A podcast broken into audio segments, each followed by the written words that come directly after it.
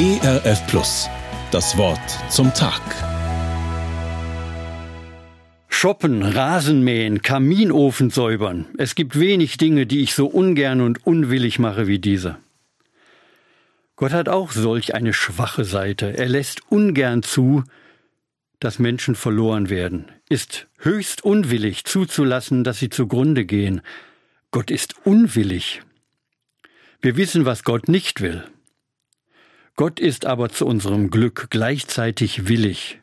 Wir wissen, was Gott will. Er will, dass jedermann zur Buße finde. So steht beides ausdrücklich im Neuen Testament. Der Herr hat Geduld mit euch und will nicht, dass jemand verloren werde, sondern dass jedermann zur Buße finde. 2. Petrus 3, Vers 9. Und dieser Wille führt ihn zum höchst aktiven Handeln. Weil er will, dass jedermann zur Buße finde, ist er fokussiert auf jeden Einzelnen, auf Sie, auf mich, auf alle. Drei Dinge nannte Petrus der Briefschreiber seiner Zeit. Das erste, Gott verzögert nicht. Die Christen warteten in allernächster Zukunft auf das Ende der Welt, wie sie sie kannten. Jesus würde auf die Erde zurückkehren und ein Reich des Friedens ausrufen und zur Wirklichkeit bringen. Aber dieses Reich des Friedens kam nicht. Und er, Jesus, kam nicht. Wurde er aufgehalten? Zweifelte Gott an seiner eigenen Fähigkeit, das Böse zu besiegen und verzögerte deshalb die Erfüllung seines Versprechens? Diese Theorie verfochten einige, und die Frage kam auf, ist Gott nicht souverän genug? Die Antwort von Petrus Nein.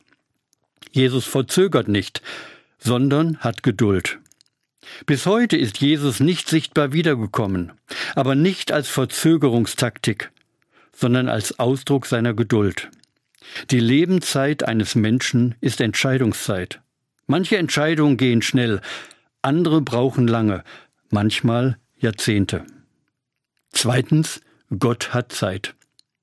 Geduld, früher als Langmut bezeichnet, hat etwas mit Zeit zu tun.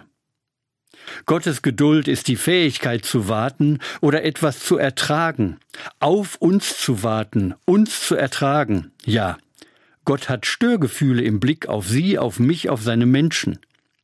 Die Situation ist für ihn unangenehm. Wer wartet schon gerne auf andere? Wer erträgt andere gerne? Gott hält seine eigenen Störgefühle aus. Er wartet auf uns und er trägt uns geduldig. Stärker als diese Störgefühle ist für ihn nämlich sein Unwille, auch nur einen zu verlieren. Gott ist so anders als wir. Wir wollen eher Geduld und zwar sofort. Unsere Fähigkeit zu warten ist sehr begrenzt. Eine unangenehme Situation oder Person zu ertragen bei uns nicht sehr ausgeprägt. Geduld ist eine der Spezialdisziplinen des weisen Gottes, wie die Bibel ihn beschreibt. So heißt es in Sprüche 14, Vers 29, wer geduldig ist, der ist weise. Wer aber ungeduldig ist, offenbart seine Torheit. Und drittens, Gott verfolgt zwei Ziele. Petrus formuliert zwei Ziele, die Gott bis heute aktiv und für jeden Menschen verfolgt. Das eine ist ein negativ, das andere ein positiv formuliertes Ziel. Gott ist einerseits unwillig, will ausdrücklich nicht, dass Menschen zugrunde gehen, ins Verderben laufen, verloren werden. Und er will andererseits ausdrücklich, dass alle zum Umdenken, zur Umkehr im Denken gelangen.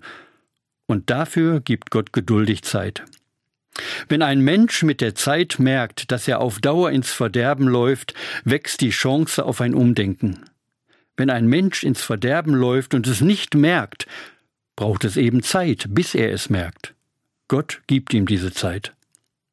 Wenn ein Mensch ins Verderben läuft, schickt Gott seine Boten, seine Jüngerinnen und Jünger, um ihm das zu sagen. Wer umdenkt, im Denken zu Gott umkehrt, wird nicht zugrunde gehen, ins Verderben laufen, verloren werden. Denn das will er auf keinen Fall. Ganz im Gegenteil will er ausdrücklich, dass alle zum Umdenken, zur Umkehr im Denken gelangen, er hält uns aus, er trägt uns und tut alles, um uns auf die richtige Spur zu bringen.